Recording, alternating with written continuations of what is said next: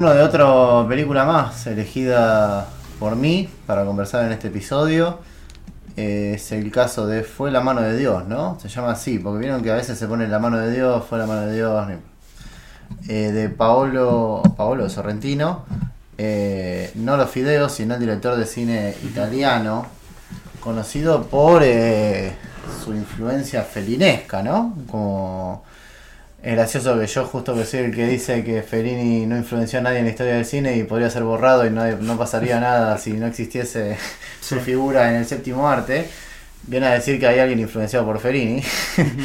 Pero efectivamente... Pobre Campari, ¿no? Eh, le mandamos un saludo a la marca. Nunca puteé tanto yo. Como, como cada vez que aparecía la, la propaganda de Campari. En fin.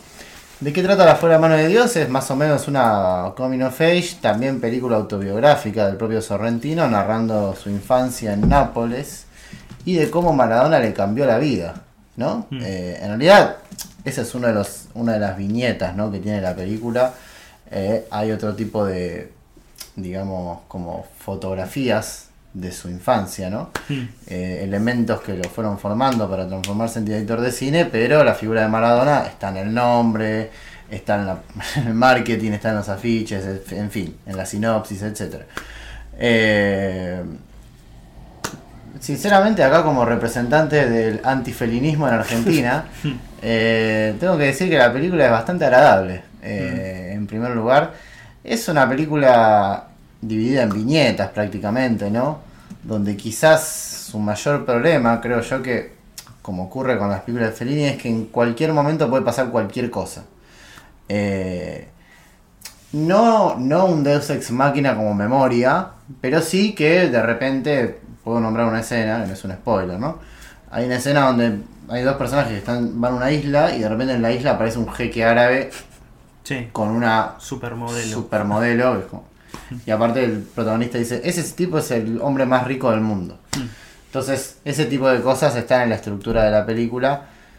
Pueden ser cuestionables. Yo creo que son cuestionables, pero sí es cierto que en la película creo yo que, en especial en el primer acto y en el segundo, si bien está esta cuestión de los skates, siempre se mantiene como más coherencia que en mi opinión en el final en cuanto a lo que está ocurriendo. Por ejemplo, hay un momento quizás el más gracioso de la película donde están toda la familia reunida en, una, en un almuerzo, en una campiña parece, y están esperando al nuevo novio de una de las tías, primas, no importa, es eh, un familiar.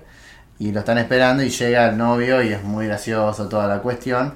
Y también tiene esa estructura de sketch, sí quizás más contenido dentro de la como el, que este muchacho tiene un detalle felinesco, ¿no? Claro, sí, no, claro, tiene un detalle felinesco, pero igual es como que tiene, o sea, tiene, está en el contexto de, bueno, la familia se reúne y uno puede llegar a decir, bueno, en una familia hay distintos personajes con muchas particularidades y aparece alguien más que viene a sumarse a esa familia.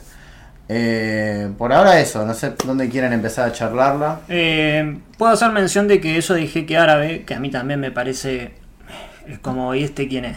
¿No? Hay dentro de todo en la película una idea de que Nápoles es como una ciudad, eh, o al menos la representación de Nápoles a partir de Sorrentino, como un lugar eh, del que uno no se quiere ir, ¿no? al, que, al que la gente quiere, eh, quiere ir, digamos, y hay un montón de celebridades. ¿no? Está Fellini, está este otro director que era... Em, sí. Bueno, otro director. está... Eh, aparte Fellini está haciendo un casting enorme para, su película. Obviamente la llegada de Maradona. Está San Gennaro, ¿no? sí, eh, está, que, en, que en toda esquina hay una historia, ¿no? Que dice en un momento este muchacho director de que ahora no nos acordamos el nombre. Sí, sí. Y también un poco hay una cuestión irónica, ¿no? Especialmente con el jeque, de esto de que los italianos del norte le dicen a los italianos del sur, específicamente a Nápoles, de que ellos son este, africanos, ¿no? son asiáticos, son entonces también es una cosa así, bueno, somos bestias y también este, tenemos al jeque. Sí, y básicamente. Y tienen como esa cuestión medio freak, ¿no? Los del sur tienen como esa cosa medio exótica y, marginal también que tienen los protagonistas de la, familia, ¿no? Y viene alguien como a sumar un poco más a esa cuestión freak. Eh, También es como la más pasional, ¿no? Por- no por Mm. nada tiene justamente la costa ahí napolitana, tiene Sí. este monte que es el monte Mongibelo, que aparece en la, Mm. en la película, y justamente el monte que es conocido porque es eh, volcánico, ¿no? Hay una- Claro. Y en la Ah, es película el hay una- volcán del final. Exactamente, hay una erupción y juega con esa erupción, ¿no? Que tiene específicamente el, el- el italiano del sur y el napolitano. Y- También pensándolo, por ejemplo, lo- el jeque, bueno, vieron que en la película se habla mucho del dinero, porque la llegada de Maradona a Nápoles, obviamente, además de una cuestión futbolística, es una inversión de plata, ¿no? Mm. El papá del protagonista es banquero, si mal no recuerdo, Sí. Eh, y se habla todo el tiempo de los millones y eso, y uno puede llegar a decir, bueno, el jeque, los millones, la llegada de Maradona. Claro.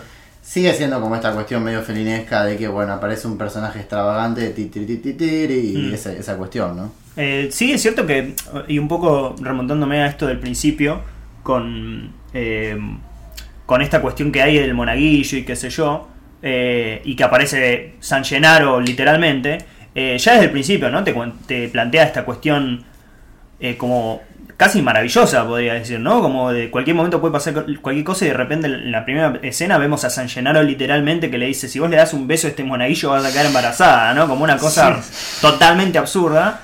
Eh, y también es como la primera viñeta, y después tenés la viñeta de, de la familia, y después tenés la viñeta de él eh, viendo cómo está Maradona, eh, cómo ve los partidos, y después la viñeta de cuando se quiere hacer director de cine. Pero hay algo de. Es, es circense la película, como todo sí. Fellini. eh, pero dentro de todo, eh, no aparece nada mágico de que Sí. un, no sé, un personaje de repente tiene alas o crean. Sí, en- sí, sí. Digo, dentro de todo, sí, a veces San Gennaro es raro. Sí. Pero bueno, hay como una, eh, digamos, la mirada mágica está más sobre la ciudad, sobre cómo Nápoles es, alberga todo este tipo de, Sí.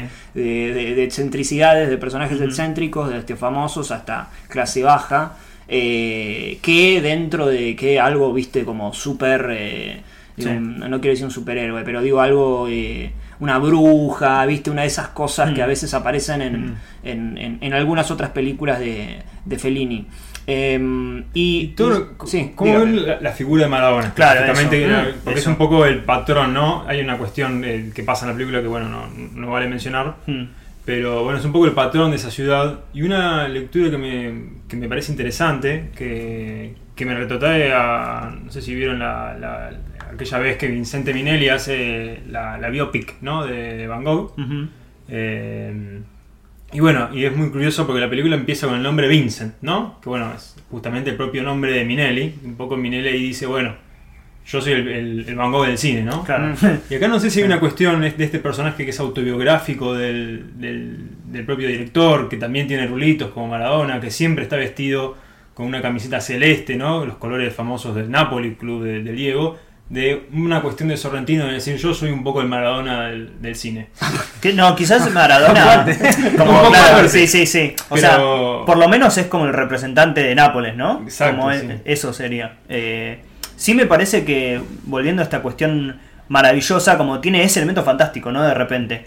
Que eh, hay un superhéroe que es Diego, digamos. Sí, y, que, casi, casi diría fuera de campo. Hablando de fuera Sí, de campo, que tanto sí, sí. hablamos, acá está, está, está bien manejado, ¿no? Porque uno entiende la magnitud de ese personaje, tanto por fuera de la película como Mm. dentro de la película, ¿no? Porque todo el tiempo está como, ¿qué preferís? Eh, ¿Cogerte a esta chica que te- le tenés ganas? O que venga Maradona a, Sí. a Napoli. Y ahí hay un punto, sí, que- como refrescante de la película, que creo que también comparten otras dos películas que, o alguna que otra película más que, que podamos, que, que haya, ahí, perdón, eh, bueno, hablado, es que eh, el humor es muy de ese contexto, ¿no? Mm. Digo, hay chistes con eh, personas gordas, hay chistes con un, un tipo que tiene la voz de, de tal manera, Sí. eh, hay mujeres desnudas, eh, hay, eh, eh, digo, hay todo un humor que quizás hay en el actual dicen, oh, bueno, pero... Y la película es el retrato de la época, digo, Sí, no se pone a juzgarlo, no se pone a decir, no, pero miren que esto está, en ningún momento se pone como leccionadora en ese aspecto, ¿no? Hmm. Quizás sí se lo pone en, en- en el, digamos, dentro del, del tramo final sobre eh, los caminos del, del personaje, pero bueno, Mm. eh, eh, es, otro te- es otro tipo de, de- es más de gurú, viste, de, de- de, bueno, el- qué vamos a hacer en nuestro futuro, pero no en, no en un sentido de político, viste, de... No, no, no creo que haya bajada de línea. Y eso que sí es interesa- interesante, Citric, porque también hay cierto conflicto propio que tiene la película de decir, bueno, soy una coming of age, soy una película que trata el crecimiento de este personaje, o soy una película de viñetas, como decía Manu. Para mí eh, hay una, una, hay una, una cuestión más... Una puja, decís. Una puja, pero que tal vez la balanza sea un poco más para esta cuestión de las historias cortas o de las pequeñas escenas sueltas. Aunque siempre está presente esta, esta doble cuestión. Por eso creo también que en el final hay como, en, ese, en esa puja, hay como un poco un divague quizás Mm, un poco excesivo ya.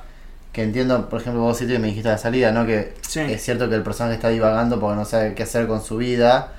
Que si bien puede ser, también siento que es, es ese tipo de casos donde no sé si la propia forma o lo que se quiere contar se está comiendo un poco a la, a la propia idea. Mm. Como que yo sentía en el final de que la película, como que después de cierto suceso, eh, eh, no, no, no terminaba de encontrar como un camino para, para cerrar. Y, y hay escenas que son un poco extrañas. De, por ejemplo, hay como una cuestión de la hermana de él con un monólogo teatral y que va y viene. Sí. Eh, o él que se reencuentra con una- un personaje que aparece en el primer acto. es, un, es un poco bastante desprolijo, en mi opinión, el tercer acto. Si bien creo que en el final, bueno, encuentra, por más que sea un poco alegórico y eso, el tema del monaguillo y San Genaro y demás, Sí. encuentra como, bueno, el final. Sí, sí, sí es cierto que, por ejemplo, cuando, bueno, sobre el final se encuentra con, eh, se encuentra con una persona, ¿no? Que el medio que lo guía hacia la vida que él quiere llevar, ¿no? Eh, y que uno podría pensar que podría ser una escena medio solemne, ¿no? Un personaje que le dice, tenés que hacer esto, tenés que hacer Sí. lo otro, pero tiene como un timing cómico la escena, ¿no? Incluso cuando se da la noticia más importante de la película, eh, incluso ahí como, hay como un, como un, como un rasgo cómico en, en la escena, en donde hay un personaje que va y viene, va y viene porque no quiere dar esta, esta noticia, ¿no? Y hay una conciencia ahí de la propia película de que eso por lo general sucede en el comienzo de una película. Hmm. ¿No? Que es el camino del héroe, viene el profesor, viene Yoda, no Yoda, eh, El sabio. Obi-Wan. Claro, decirte, bueno, esto es lo que tenés que hacer, ¿no? Sí. Y uno, claro, la, la propia película entiende que la continuación de esa película es la propia vida del director de, de la Sí. película. Y creo que el plano final está eh, es muy lindo, pero no lo puedo decir. Digo, Mm. muy lindo, en- en- no lindo, este, también, sí, muy lindo estéticamente. No lindo pero- Wes Anderson. Claro, claro, exacto. Es como, bueno, eh, hay ahí algo. Pasa que, bueno, nada. Eh, Véanlo porque Sí, también, eh, es- además de eso, es muy curioso que él se vuelve a encontrar con un personaje que apareció bien al principio, Sí. alguien ahí bajito de estatura, Hmm. y bueno, justo se está encontrando en el límite de la ciudad, digamos, por Mm. algo que él se está entrando o saliendo, no, no les voy a decir. Y bueno, justamente ese patrón que está ahí mirando en la frontera, por decirlo de alguna manera.